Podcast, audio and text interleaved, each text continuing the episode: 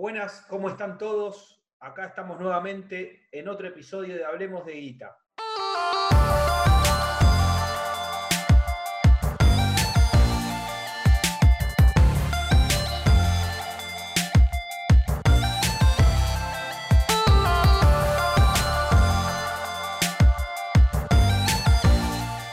Hoy tenemos un gran invitado, lo tenemos a Alejandro Bianchi, uno de los principales referentes del mercado argentino.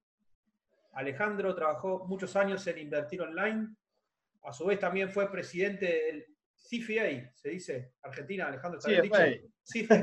No soy bueno con el inglés, por eso ya empecé mal. Hoy está, hoy está desarrollando asesordeinversiones.com. Esa es la página web, que ahora después nos va a estar contando un poco. La idea de traerlo acá al canal es, como venimos haciendo con otros economistas, con otros especialistas en inversiones, es ver qué mierda está pasando en este maldito mundo. Y más que nada, cuando hablamos de inversiones estamos muy complicados. ¿Cómo empezarías, Alejandro, explicando un poco toda esta situación? Y bueno, si querés, vamos, lo, lo arrancamos así medio ordenado como, como debería ser top-down, ¿no? De lo más general a lo más particular. Arranquemos por el mundo, ¿sí? Si te parece, eh, y después bajemos a Argentina y a nuestros problemas este, locales, ¿no? A nuestra propia, nuestra propia mierda. Como ya que vamos a putear en este call, puteemos todo. a ver, eh, ayer eh, estuve mirando, o antes de ayer fue en realidad, este,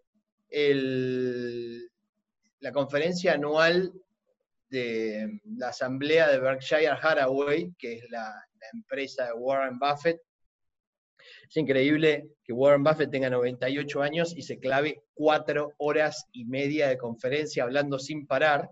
Eh, tengo que ser sincero, en un momento eh, yo había terminado de comer, estaba así como medio remolón, me quedé dormido, me desperté y me clavé otras tres horas de conferencia. Este, así que bueno, nada, estuvo cuatro, casi cinco horas, este, estuvo hablando. Eh, y la verdad es que muy interesante algunas cosas que dijo, que quiero rescatar y traer acá a colación, como que para, para digamos, eh, sacar, digamos, un poco de contexto lo que está pasando eh, con el coronavirus y con la pandemia, que me parece, digamos, es un factor coyuntural. Eh, hay, digamos, una gran enseñanza que es como comienza su conferencia a largo plazo, es nunca eh, inviertas en contra de Estados Unidos, ¿no? Ese es el gran, digamos, la gran moraleja. Eh, él es un gran inversor en acciones y obviamente ha hecho su fortuna comprando activos de valor a bajo precio y manteniéndolos durante largos periodos de tiempo. Y bueno, obviamente si vos lo mirás esto a la luz de la, estadística en los mercados, vos mirás los últimos 100 años del índice S&P 500, lo que podés ver es que las crisis eh, nunca duraron más de dos años de manera consecutiva. Es decir, vos desde el techo máximo, supongamos la última que tuvimos en el año 2008, ¿no? Desde el techo del 2007, ¿sí? La caída máxima se dio hasta marzo del 2009, ¿sí? Y desde ahí empezó a recuperar. Obviamente después quizá le lleva unos cuantos años recuperar. Eh, y, bueno, ahí está, digamos, el secreto de ser un tenedor de acciones de largo plazo, ¿no? Con, tratar de eh, comprar en el piso de la crisis y ser un tenedor de largo plazo de acciones. Dicho esto, la pregunta es si estamos en el piso de la crisis, ¿no? En la segunda parte, digamos, de la conferencia, una cosa que quizá dejó bastante preocupados a muchos inversores, entre ellos a mí, eh, es que el fondo más o menos de Berkshire Hathaway debe tener unos 400 mil millones de dólares de los cuales tiene 125 mil millones de dólares entre cash y bonos del Tesoro norteamericano, es decir, con una liquidez inmediata o a tasa prácticamente este, cero, del 1%, digamos, para si aparece un buen negocio salir a comprar. Eh, en esta corrección que tuvimos en el mes de marzo, no compró prácticamente nada, no compró prácticamente nada, y eh, en abril vendió 6 mil millones de dólares de eh, acciones que tenían las cuatro principales aerolíneas eh, de los Estados Unidos. Así que eso es, digamos, una señal de alerta. En la segunda parte, digamos, de, esta conferencia, uno puede leer que si bien ha sido muy bullish para la economía americana en el largo plazo, él todavía a estos valores no encuentra buenos deals para entrar. Entonces la pregunta es, ¿qué va a pasar? Porque cuando uno mira un poco eh, cómo se estuvo comportando el mercado americano, vemos un marzo donde se desplomó 33% de caída y una recuperación muy importante en el mes de abril tal que si vos lo mirás en el año, el S&P se cayó un 10% nada más. Eh, mi interpretación es que puede llegar a haber un piso más abajo, puede llegar a haber un piso más abajo. ¿Esto por qué? Porque eh, si bien creo que la pandemia, digamos, va a pasar, ¿sí? Eh, de a poco la economía, digamos, las economías se van a tener que abrir de alguna manera, ¿sí? vamos a tener que encontrar eh, alguna forma de que la economía funcione. Vos mencionabas ahí recién, digamos, mi presidencia y mi paso por el CFA. Eh, como presidente del CFA Society de Argentina me ha tocado ir a las conferencias, digamos, globales de, de finanzas del CFA Em, y fui tres veces a Hong Kong y siempre me llamó la atención la cantidad de gente con barbijos en la calle. Claro, ellos habían tenido eh, la gripe A, ¿no? Este, que fue, digamos, muy fuerte eh, en, Asia y acá llegó, pero no, no hizo, digamos, tanto estrago como hizo quizá esta crisis que fue un parate total, fue apagar la economía de golpe. Pero sí vos podías ver en la calle, en, Hong Kong, eh, es impresionante la cantidad de gente que va con barbijo, ¿no? Creo que, eh, digamos, la posibilidad de que nuestras sociedades occidentales se empiecen a abrir eh, de esta cuarentena y empiecen a producir y a moverse y todo, implica que nosotros vamos a tener que cambiar un poquito el chip y, protegernos, ¿no? Usar barbijo, eh, cumplir con el distanciamiento social. Eh, eh, a ver, tenemos una cultura bastante compleja en ese sentido, tal que no somos bastante rebeldes, me parece, ¿no? O sea, decimos, bueno, hay cuarentena obligatoria y ¡pum! se van todos a Pinamar. Este, en ese sentido me parece que va a haber que hacer algunos cambios de chip. Pero ¿qué pasa? O sea, por más de que se abran las economías y que tengamos que hacer cambios este, de hábitos, eh, me parece que el golpe eh, en algún punto está dado. Las cadenas de pago están muy tirantes y, digamos, me parece que es una cuestión de tiempo de que eh, empiece a haber quizás eh, en el plano de lo que es la deuda, eh, bueno, como la nuestra, ¿no? En algún punto la deuda eh, que, tiene una menor calificación, los bonos basura, me parece que van a, van a, ir cayendo de a poco en, digamos, la, protección que les puede llegar a dar el Chapter 11 y, y eso puede dificultar, me parece que la economía tenga una recuperación tan veloz como lo ha marcado la recuperación de las acciones en el mercado. Eh, a ver, para resumir un poco esta visión media global, te diría, de largo plazo soy optimista como Warren Buffett, de corto plazo me parece que el mercado americano ha rebotado demasiado, ¿sí? la zona de 2.900 puntos para el S&P 500, eh, entre los 2.900 y los 3.100 puntos, eh, me parece que hay un nivel importantísimo de, resistencia, es una barrera complicada para, volver a superar.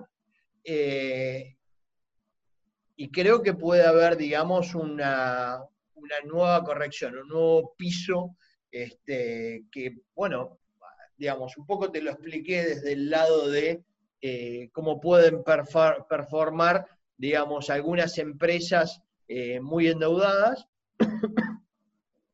y lo segundo, eh, me parece que todavía tenemos unos resultados en el primer cuarter que estuvieron llegando que no están del todo impactados por este parate, ¿no? O sea, eh, me parece que eh, cuando lleguen eh, la próxima temporada de balance, ahí vamos a estar viendo, digamos, valuaciones que muchas veces me parece no, no, se van a condecir con la realidad y hay que ver qué pasa después. Warren Buffett vende las aerolíneas porque él eh, entiendo que supone que tiene un costo de mantenimiento de aviones muy elevado eh, y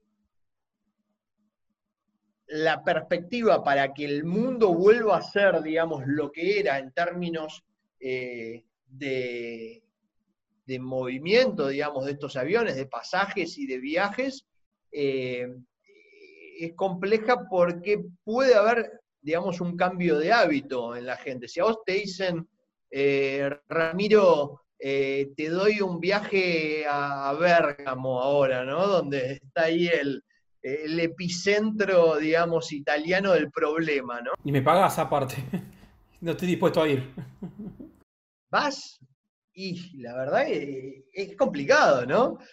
Pasan tres meses, pasan tres meses, ¿sí? Todavía no hay cura.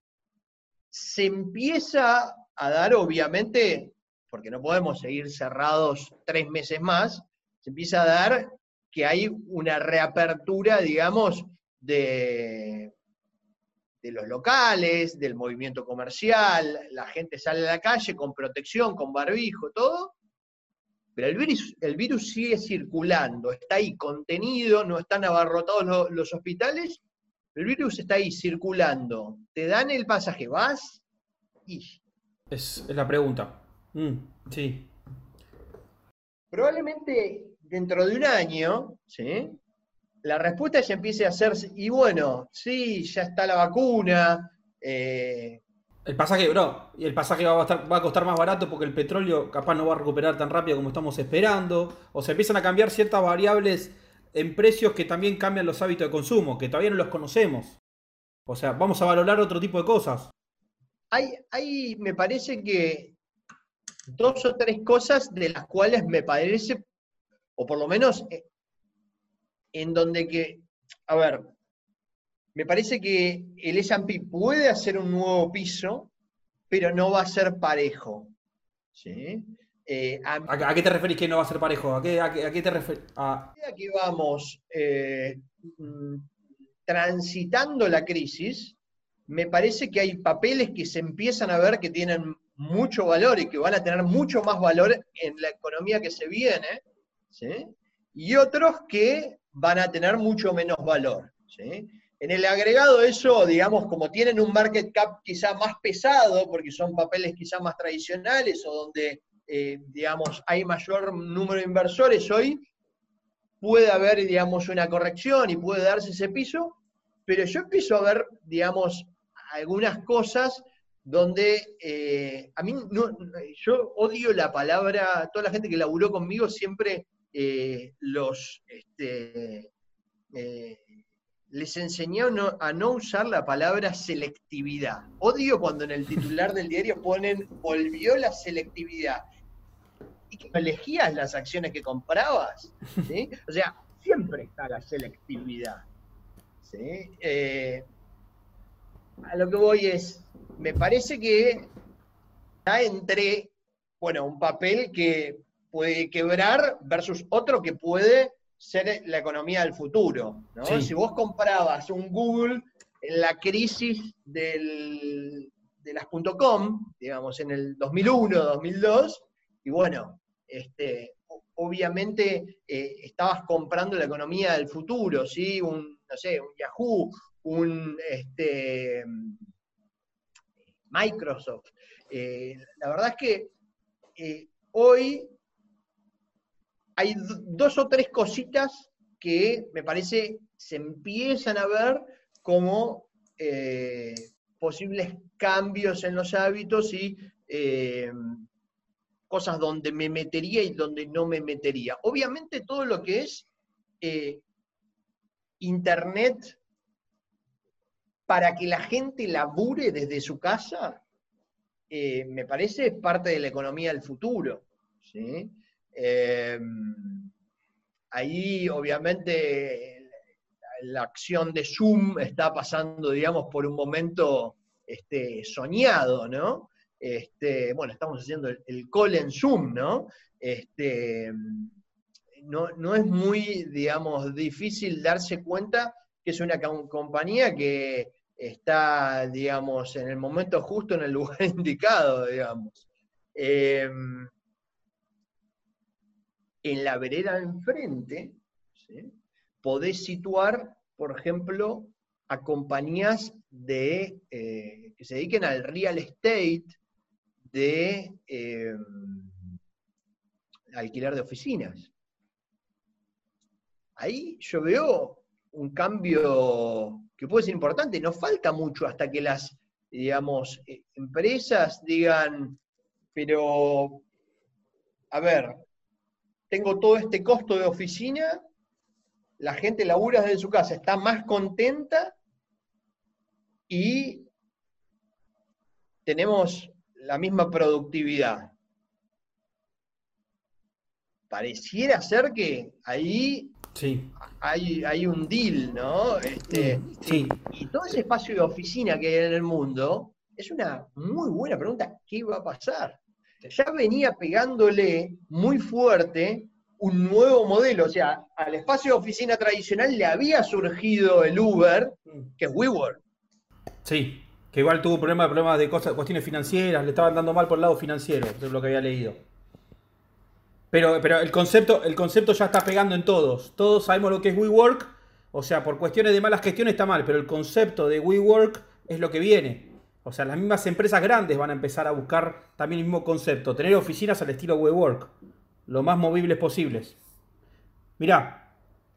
Ahí me parece está uno de los primeros grandes cambios.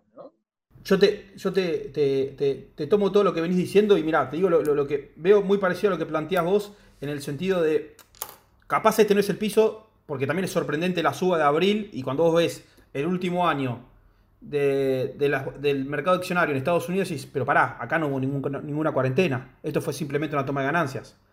Nadie está asumiendo los costos. De, lo que, de lo que va a pasar, porque esto también, como acá en Argentina, también en Estados Unidos va a afectar. También vi la conferencia de ayer del amigo y lo vi muy tranquilo, o sea, y aparte cuando veo que tiene toda esa liquidez también me vuelvo, me vuelvo loco y digo, pero bueno, que se haga comprar ya. Pero está bien lo que plantea vos, decís, ¿por qué no voy, voy a estar? Tiene tres veces la reserva argentina, o sea, ¿por qué no viene y nos compra? Nos haría un favor. pero claro, el tipo dice, bueno, está bien, pero mi negocio es otro, es el largo plazo. Lamentablemente a veces en los mercados vivimos el minuto a minuto, pero en este ciclo bajista, que capaz tiene una parte más baja, es una oportunidad de entrar para dentro de 10 años. ¿Qué es lo que demuestra el tipo en su, en su evaluación accionaria? Cuando ve las acciones que tiene y cuándo las compró, primero que el guacho las compró en plena crisis siempre, se posicionó fuerte en las plena crisis, pero decís, ¿por qué no te posicionas ahora? Y bueno, pues ya tiene otra espalda también. O sea, yo creo que el tipo debe estar buscando activos, pero claro, el mundo está tan raro que debe ser difícil decidir qué tipo de empresas comprar. Y como decís vos, y si no hay un piso, ¿hasta dónde? Si no encontramos el piso, ¿hasta qué riesgo corren digamos, de, entrar en un mal momento.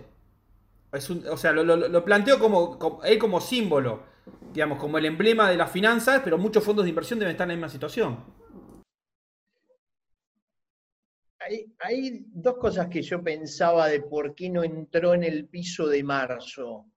Una es que fue un piso muy rápido, fue un piso de mercado público, ¿no? Para hacer un deal de la dimensión de los deals que hace Warren Buffett. Necesitas un proceso de negociación largo. Para, no sé, el 30% de Citigroup, de Bank of America. Y no lo podéis hacer en un día. No, exactamente. Y tampoco en un contexto como el contexto. Estén muy desesperados y firmen un cheque en blanco, ¿sí? que me parece tampoco es el caso todavía. ¿sí?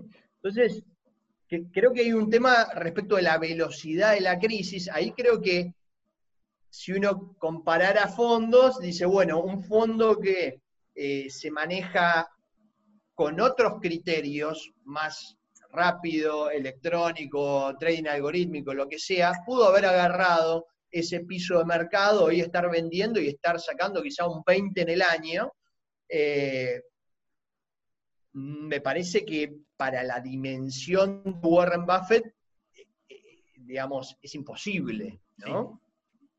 Llega un punto en el cual sos tan grande que sos el mercado casi. Sí, no, no, ya, directamente no, no puedes entrar por el mercado secundario, Tendrías que, tenés que negociar todo por afuera, porque apenas mostrás dos fichas están marcando una tendencia con tanta liquidez y con lo que representás también simbólicamente. Te, te, te, paso de tema con, hablando de esta charla, una parte de la charla que yo, yo la vi, pero también me pasó que vos, era tan larga que en un momento, aparte está viejo y habla despacio el hijo de puta. Y, me mataba. Pero después vi el resumen y en, un momento le preguntan, ¿puede haber default en los bonos de Estados Unidos? Y él de la nada responde, no, porque nosotros imprimimos nuestra propia moneda. No y, somos, Argentina, y, dijo, no somos como Argentina. Y vos decís, wow, existimos, nos, nombró, en cuatro horas de charla nos nombró. Claro, o sea, te tomo esa parte de la charla para decir qué diferente es la realidad de lo que él hablaba ayer, la realidad del mundo y la realidad argentina, donde te tiro los temas que nos están haciendo ruido a todos. Un sistema monetario totalmente destrozado, con regulaciones que no entendemos para dónde van. No, no, sabemos cuáles son las intenciones del, hacedor de política monetaria que sería el Banco Central, porque tira medidas que decís, pero ¿por qué quieren hacer esto? Tenés una reestructuración de deuda que se define esta semana. O sea, parece que no esperamos ocho meses, seis meses diciendo va una reestructuración. Va... Sí, no. días de un potencial default.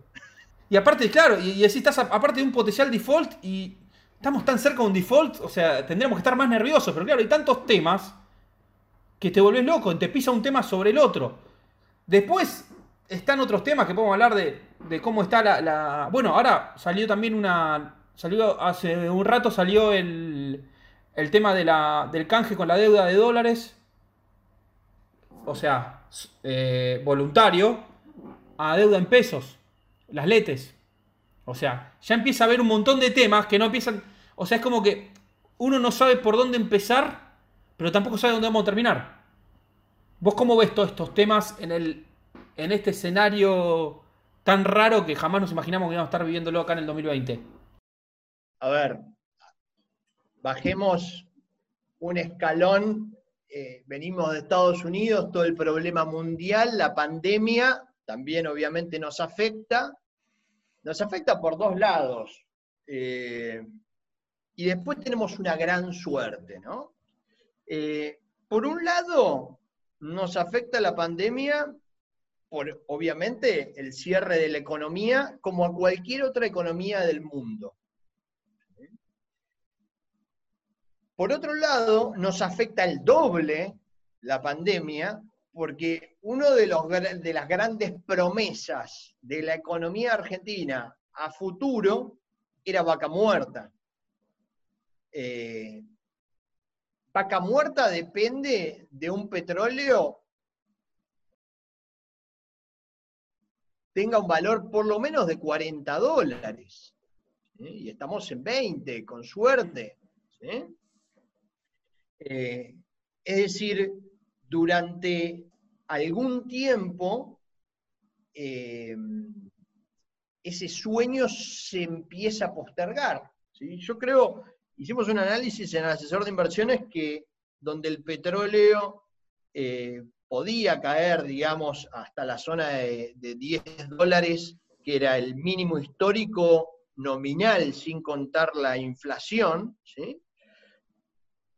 pero donde nosotros vemos que de largo plazo puede tener un valor de equilibrio más cerca de la zona de 40 45 dólares. Yo creo que la, esperanza de vaca muerta sigue ahí. Sin embargo, hay que postergarla, digamos, quizá un par de años, ¿no? Eh, eso es un golpe, un segundo golpe fuerte. Y después tenemos una salvación, ¿no? De que nosotros siempre digo lo mismo, ¿no? Hay gente que me dice que es un razonamiento demasiado simplista, pero tenemos, digamos, la gran suerte de que llevado al extremo, yo siempre decía en mis conferencias, nunca pensé que algún día lo íbamos a poner en práctica realmente, pero yo decía, bueno, realmente si ninguno de nosotros laburara, ¿sí? de última, el 60% de las exportaciones argentinas son soja. Claro. Entonces ahí vos tenés un colchón de que te cuesta caer, digamos, ¿no? Es un país infinitamente rico en soja. Y la soja se va a seguir consumiendo. Y la caída eh, que han tenido momentánea los precios de los commodities, yo no sé si se puede mantener a futuro con países cerrándose, aumentando aranceles, con una Reserva Federal que inyecta trillones de dólares al mercado y con una tasa de interés en cero.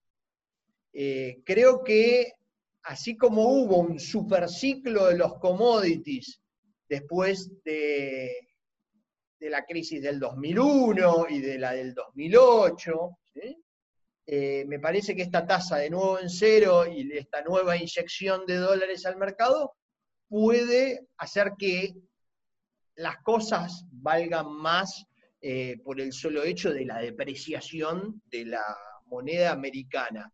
Y ahí te meto algo que quizá, digamos, entre tus oyentes, eh, que imagino deben ser bastante jóvenes, les debe interesar, está el tema del Bitcoin. ¿no? Yo nunca fui un partidario de ningún tipo de inversión que no dé eh, una tasa de retorno en el tiempo, eh, que no te dé un cupón de renta o un dividendo. Eh, realmente, salvo momentos muy especiales, como pueden ser grandes crisis donde las reservas de valor, el cash, cash is king, como, como, dicen por ahí, ¿no? Eh, tiene valor por lo mismo que decíamos de Warren Buffett. O sea, el cash tiene valor porque los bonos se pueden caer, las acciones se pueden caer y vos vas a poder tener un mayor poder de compra de cosas que realmente van a pagar un rendimiento con ese, con ese cash, ¿no? Y el cash, eh, en pesos, en dólares, lo que está sufriendo es una gran emisión por parte de los países o de las, digamos, de la zona, la zona euro, digamos, ¿no?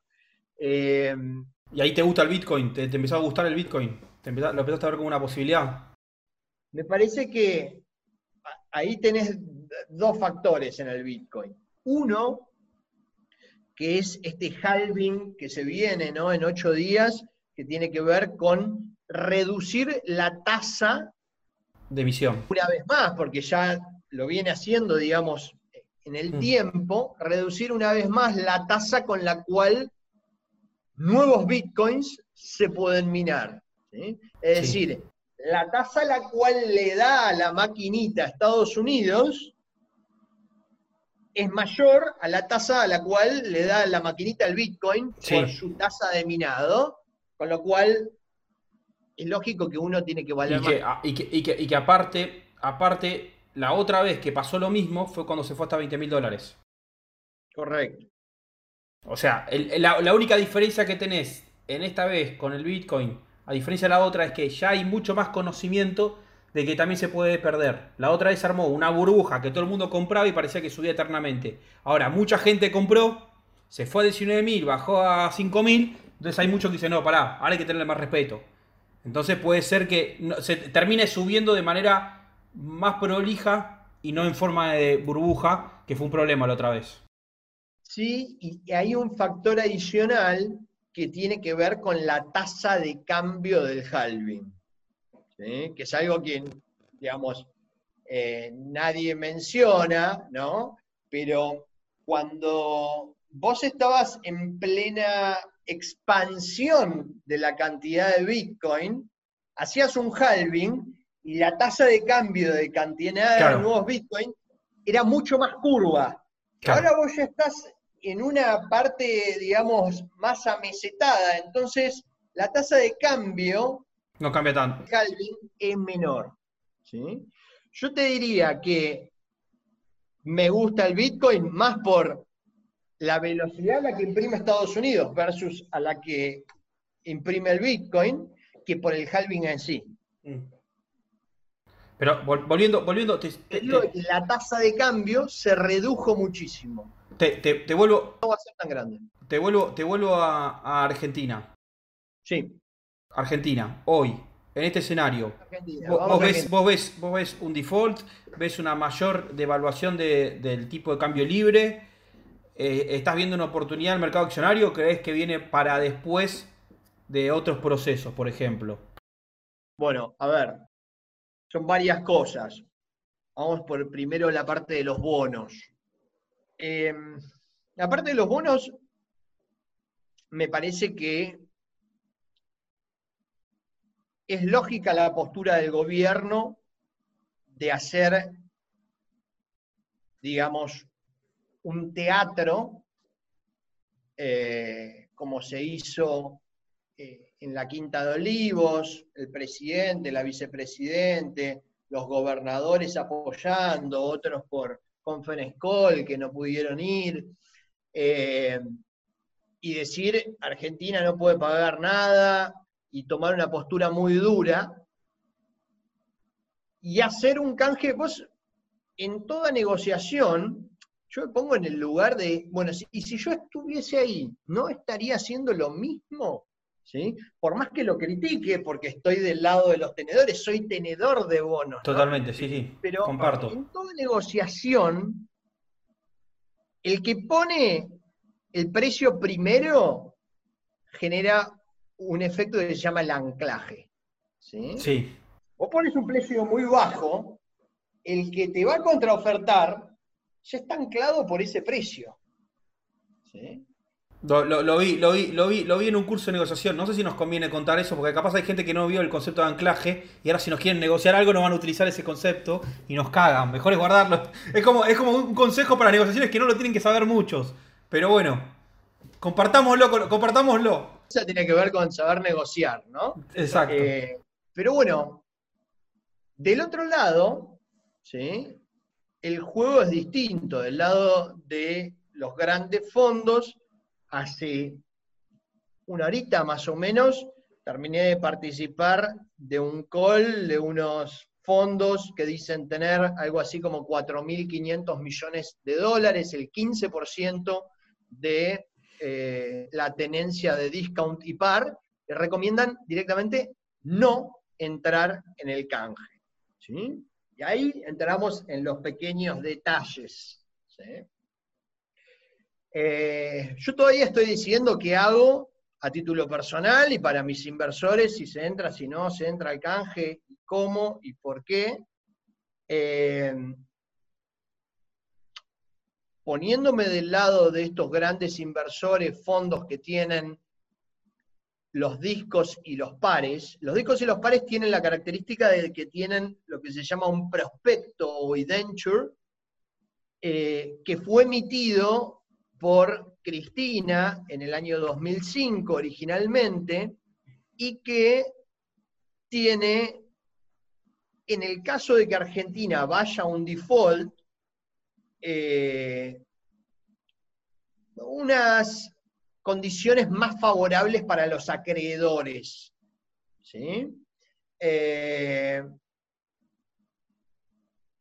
después están los bonos de Macri, lo que, lo que llaman los bonos de Macri, ¿sí? que son los globales, ¿sí? que tienen eh, un prospecto del año 2016, que, donde ahí eh, el bono que te dan tiene condiciones mucho más parecidas a, la de ese prospecto.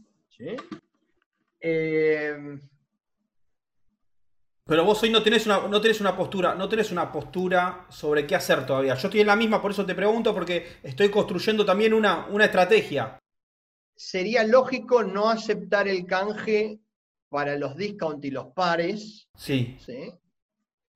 Eh, difícilmente el gobierno pueda alcanzar las mayorías necesarias para canjear los discount y los pares. Los discount y los pares, si yo hubiera sido el gobierno, ni los hubiera metido en el canje. Mm. Eh, hubiera ido por cambiar todos los globales y patear para adelante y quedarme como estaba. Creo que hubiera sido mejor. En los discount y los pares, vos me preguntabas recién si querés que vamos a entrar en default la respuesta mía es sí. ¿Por qué? Por los discount y los pares. Perfecto. Creo que es posible llegar a un 50% quizá de aceptación, algo entre un 35 y 60% de aceptación eh, en los globales. Dependerá si es un 35 obviamente estás más cerca del default, si estás cerca del 60, te las vas a ingeniar para, arreglar lo poco que falta.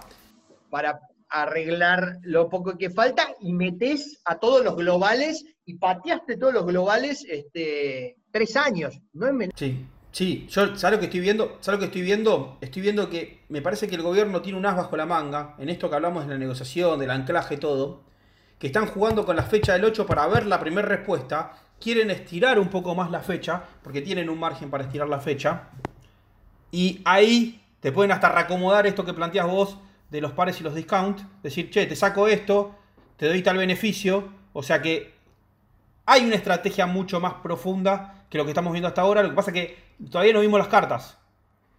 Todavía nos cantaron, nos cantaron truco, nos cantaron truco, pero no tienen la primera carta. Entonces no sabes hasta dónde están dispuestos a ceder. Es raro que el gobierno no ceda por el costo político que también le puede hacer no dar una segunda oferta. Porque la gente después va a poder acusar, ah, pero vos te plantaste y mira cómo estamos ahora. Dentro de seis meses, la gente va a decir, sí, está todo bien con la cuarentena, pero vos cuando tuviste que negociar la deuda, fuiste duro.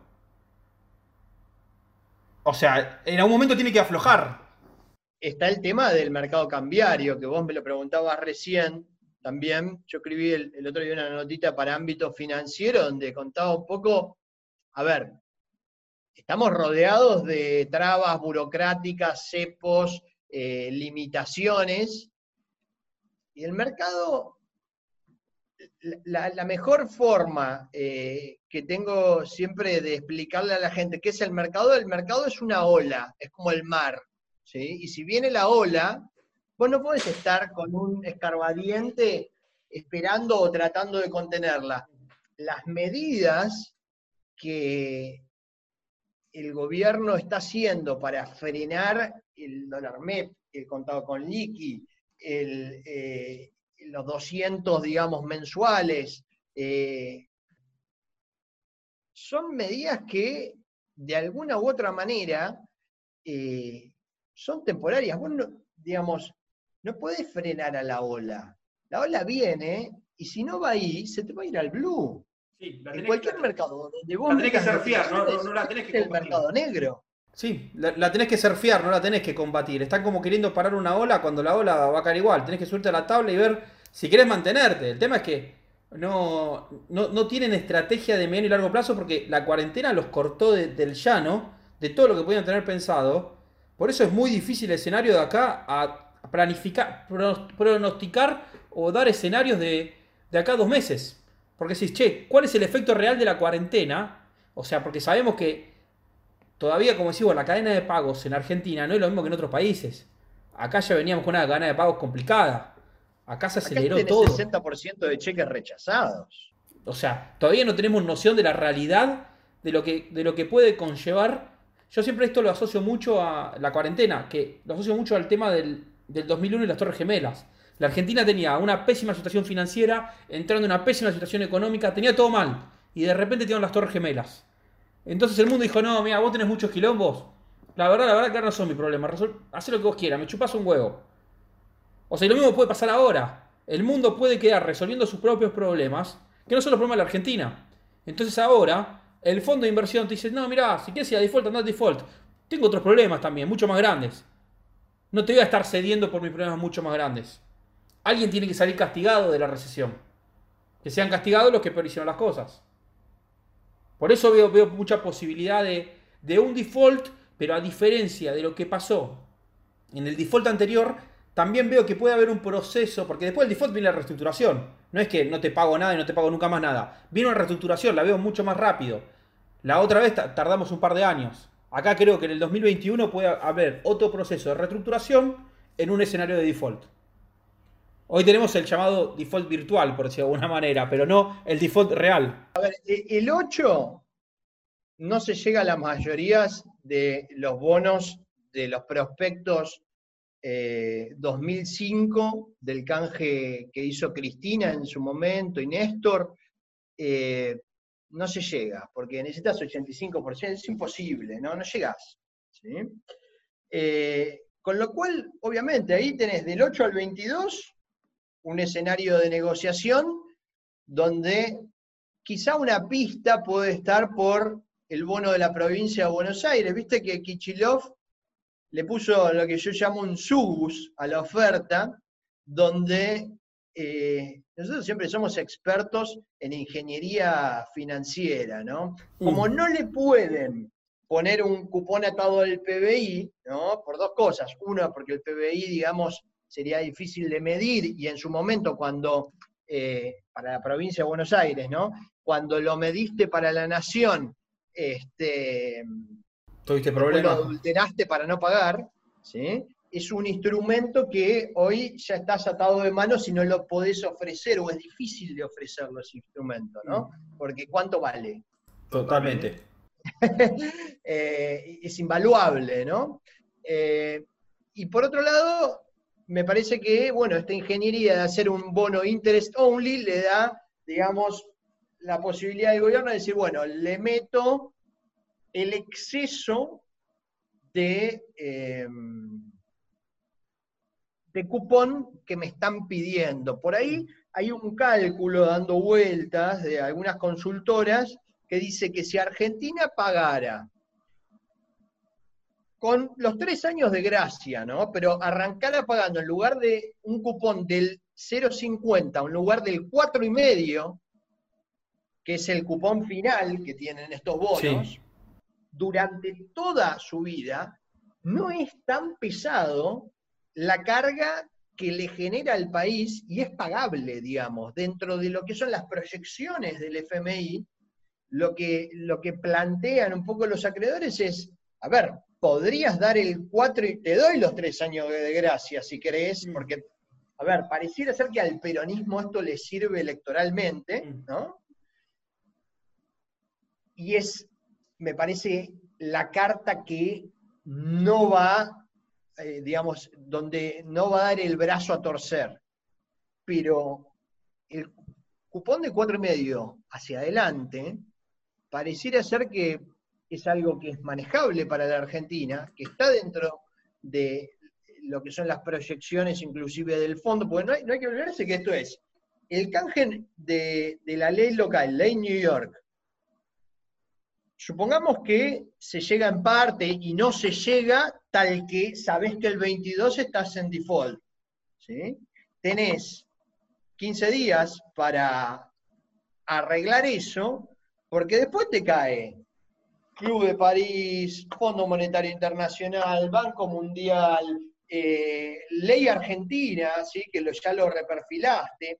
Tenés un montón de otras cosas que hacen, digamos, que la maraña sea todavía peor. ¿sí? Como vos decís, digamos, el impacto. A ver, es difícil de medir lo que va a ser el impacto de frenar la economía de golpe, pero también dentro de la cadena de pagos, una cosa que hacen muchos inversores es tener bonos y generar un cronograma de pago para ir saldando deudas y para ir eh, pagando determinadas cosas. Hoy los bonos no pagan, ¿sí? la cadena de pagos la vas a tener complicada y si no van a pagar por tres años, digamos, esa parte de la cadena de pagos está complicada, digamos. No, no, no. O sea, tenés que salir? A, salir a vender bonos a 28 centavos. Es complicado. Es complicado. Hay, muchos Eso es otra cosa que yo decía, ¿no? El inversor minorista no está en igualdad de condiciones versus los grandes inversores. Eso es súper injusto. Siempre lo menciono en, las renegociaciones de deuda, porque vos como inversor minorista, ¿tenés la espalda para aguantar 10 años para hacer digamos, el reclamo o 15, como fue la vez. No, y las, y las herramientas, no solamente la espalda, las herramientas, porque no es lo mismo ir con 50 mil pesos. No te, te quiero un estudio de abogados, o sea, son a nada misma. Eficiente, es costo eficiente. Ponele que tenés un abogado amigo, te dice, sí, hacemos el juicio, no sé cosa. ¿Es costo eficiente hacer un juicio al Estado de Nueva York con, no sé, 50 mil dólares? Sí. No. Entonces, el, pobre inversor minorista está un poco, digamos, dependiendo de qué es lo que digan los grandes fondos. Y los grandes fondos dijeron, por lo menos a los discos y a los par, les vamos a bajar el pulgar. De manera que yo creo que va a haber muchos minoristas que se van a acoplar a eso, pero en los globales, donde en última instancia, si hay un mejor acuerdo, vos tenés cinco años de Rufo, hay que ver si la podés hacer valer, dicen mm. que se puede hacer valer, que no se puede hacer valer. La Rufo significa que si a alguien le dan un mejor deal, a vos te correspondería. ¿Sí? Mm. Hay que ver, hay que ver qué pasa con eso, ¿no? Porque como está separada la oferta por series, Sí. Creo, que, todo esto que estamos hablando, o sea, capaz lo escuchamos dentro de una semana y decimos, uy, nos quedamos cortos, porque recién empieza esto, y esto es el día a día. O sea, va a estar muy, es muy complicadísimo, por decir una manera, casi imposible decir cómo, cómo termina esta reestructuración. Más en un sistema como que estamos hablando totalmente distorsionado. Más los intereses políticos o estrategias políticas que pueden haber atrás que es imposible de conocer. Capaz ni, el propio presidente sabe qué es lo que le conviene a él políticamente. Empieza a haber un montón de cosas entrecruzadas entre sí que no va a haber una sola manera de ver esta reestructuración. No es una reestructuración como era del 2005, que fue más ordenada, porque ya tienes el default declarado. Acá va a ser todo un proceso largo de idas y vueltas que Capaz en algún momento si subo, acá me cogieron. Y sí, mirá, nadie va, a, nadie va a conseguir la mejor negociación. Porque va a haber muchas y no van a ser comparables. Sí, hay que ver que yo miro, siempre me gusta mirar mucho el Merval medido en dólares, ¿no? Y dolarizado por el, por el tipo de cambio implícito, ¿no? El dólar bolsa o el, contado. Y eh, que, pará, que, estoy viendo, que estoy viendo, estoy viendo en este momento, el contado se fue a 130 en este momento. Mientras estamos hablando. ¿Habremos sido nosotros con lo que dijimos? No, quería, quería ver tu cara. No, sigue, sigue, está, está, ahí tranquilo. Quería ver tu cara. Quería ver tu cara cuando te decía 130, ¿qué cara ponías? Te quedaste mudo, dijiste, no sé qué decir. No, sigue igual, sigue tranquilo, quédate tranquilo que no se movió tanto. fue una trampa, fue una trampa a ver cómo reaccionaba. 11, hasta hace un rato estaba 111. Claro, dijiste, uh, se fue a 130. Todo lo que estoy diciendo, pará, pará. perdí una hora de operatoria. Eh, Que puede pasar, pará, que lo peor de todo es que puede pasar. Puede ser que mientras subo este, este video, este podcast, el tipo de cambio se vaya a 130 o se vaya a 90. Porque es la realidad. Hoy no hay un solo escenario posible. O tres escenarios. Hay mil escenarios. Y eso también la gente tiene que estar dispuesta, que si quiere entrar al mercado, entender que ninguno de nosotros tiene la bola mágica. Y entender que lo que tratamos de hacer es tomar las variables posibles para dar lo más cercano a la realidad que no sabemos cuál va a ser. Sí, eso es cierto. Eh, el, trabajo de, los asesores de inversiones, justamente siempre lo que digo es, eh, a diferencia de otras profesiones donde trabajan quizá con un marco de certeza mucho más importante, un marco eh, más acotado, nosotros trabajamos sobre el futuro y el futuro, si lo supiéramos, digamos, sería todo mucho más fácil, ¿no? Lo que podemos hacer es suposiciones, había cuenta de los hechos que vamos viendo eh, y, hacer la mejor interpretación posible de evaluación que podamos hacer.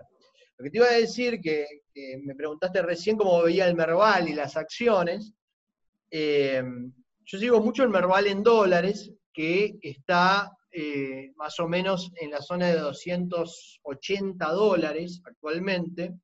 El piso en la crisis del año 2001-2002 fue 110 dólares más o menos. Es decir, acá te puedo decir algo medio similar a lo que te dije para el petróleo, digamos. Es 50% de caída adicional,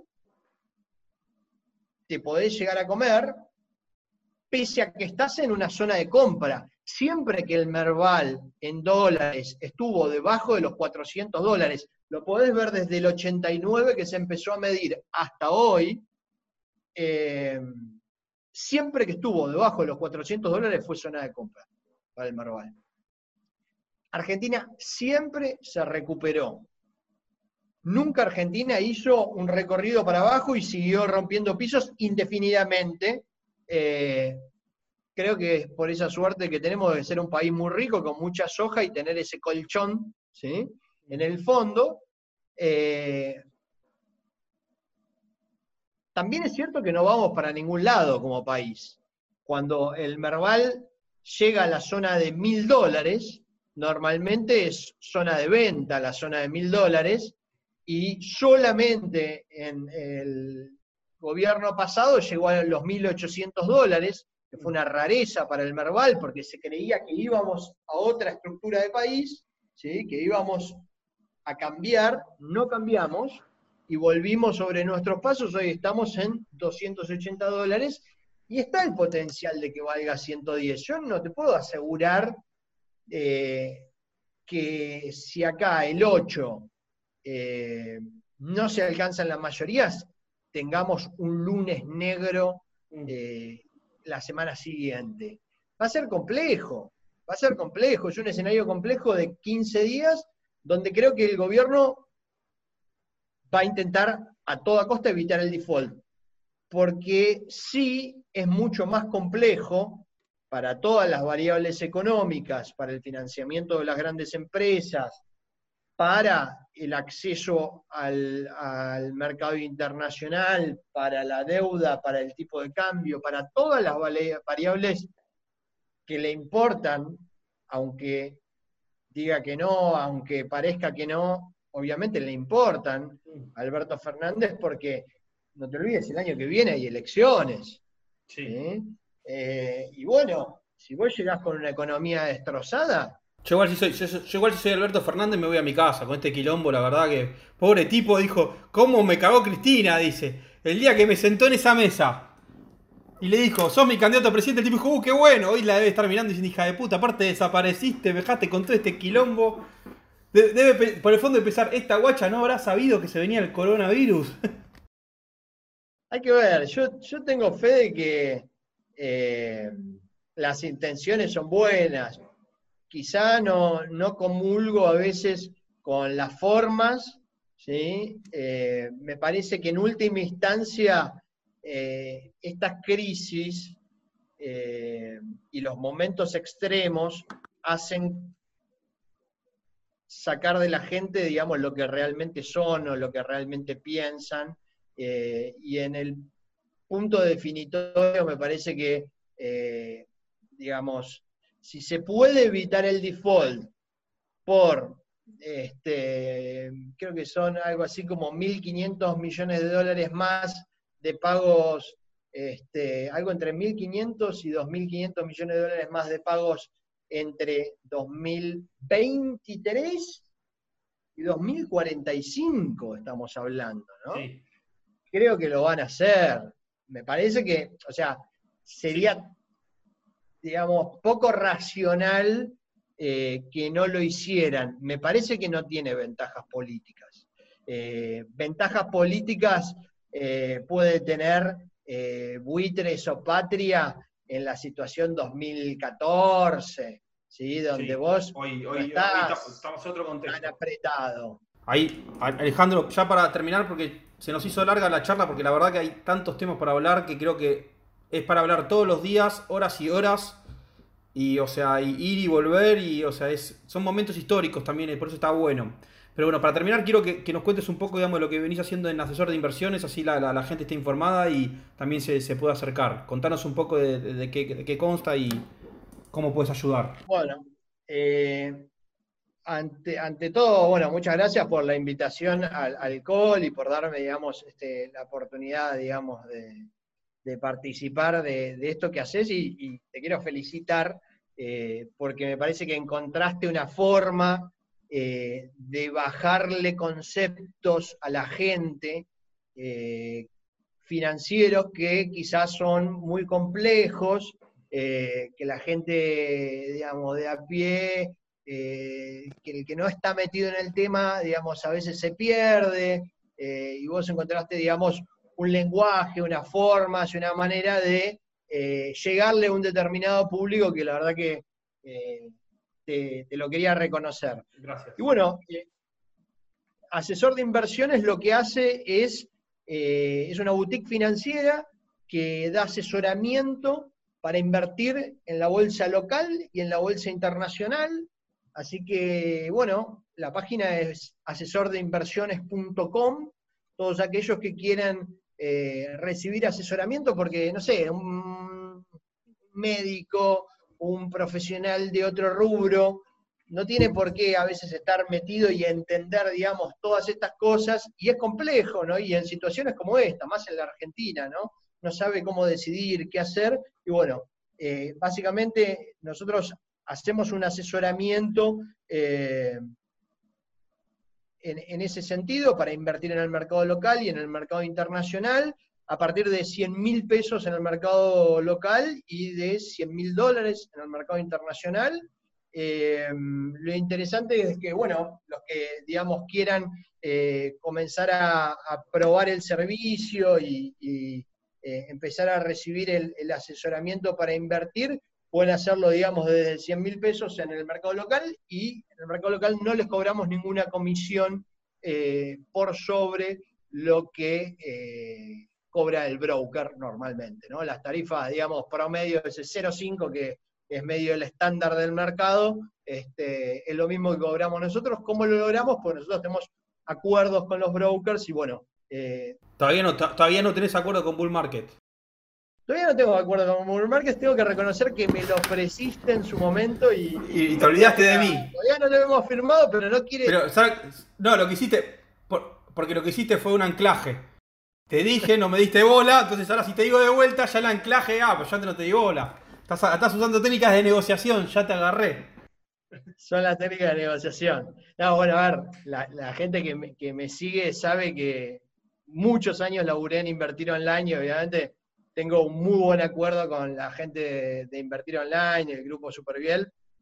Así que, eh, bueno, nada, tengo, tengo ahí este, una parte importante del negocio, pero bueno, eh, estoy abierto a, conversar con, los Marra y con Bull Market, que, la verdad que nada, han hecho, han hecho una muy linda sociedad de bolsa y, este, se los ve con mucho empuje. Gracias. Lo, importante acá yo creo que es que el mercado crezca, no importa por dónde, lo importante es que crezca. O sea, todavía estamos en una laguna, tenemos que ir al océano, estamos yendo al océano a buscar. Por eso creo que también mucho de lo que hiciste vos durante todos estos años en Invertir Online y ahora también de tratar de abrir el mercado, también llevar, evangelizar, porque eso hiciste, recorriste muchas provincias, vi que muchas charlas, mucha gente, de gente que le llegaste... Que me, que me escriben eh, desde las provincias ahora y me dicen, uh, ¿cuándo venís?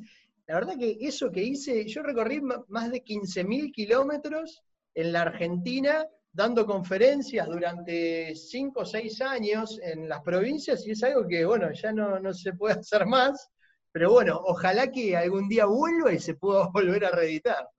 Por supuesto, pero es muy valioso, es muy valioso porque, o sea, lo que tiene una particularidad es que tiene el, mercado y, digamos, cómo está hoy la tecnología es que esto es federal. O sea, todo el mundo tiene la posibilidad de entrar. No necesitas venir al microcentro para invertir en bolsa. Hoy tenemos esa posibilidad y estas herramientas que utilizamos también para, para promover es un poco eso. Pero bueno, muchas gracias por haber participado. Eh, me, me, ayudaste mucho, me ayudaste mucho, me generaste muchas dudas. Me gustó que hayas sido otro enfermito que haya habido la conferencia ayer. Pensé que había sido el único que lo vi. Esa aparte, viste las filminas que tenía eran de los años 80. Tipo, no tenían color, nada. Te ponía las filminas. Vos decías, este tipo, o sea, es uno de los más millonarios. O sea, quiero aprender de él, pero mira la filmina que me pone. Y bueno, a veces, viste, cuando los análisis se ponen tan, tan complicados, uno pierde el norte, ¿no? Me parece que tiene un poco... Parecía como que lo hacía con Virome los análisis, viste, como que analiza la, con Virome y papel que te analiza las empresas. Pero bueno, muchas gracias eh, y bueno, estamos en contacto y esperemos que la Argentina, el mundo, nos acompañen y que terminemos de esta locura que estamos viviendo. Hasta luego a todos. Muchas gracias, Ale. creo que vamos a terminar saliendo airioso. Vas a ver que sí. Bueno, muchas gracias. Chao, chao.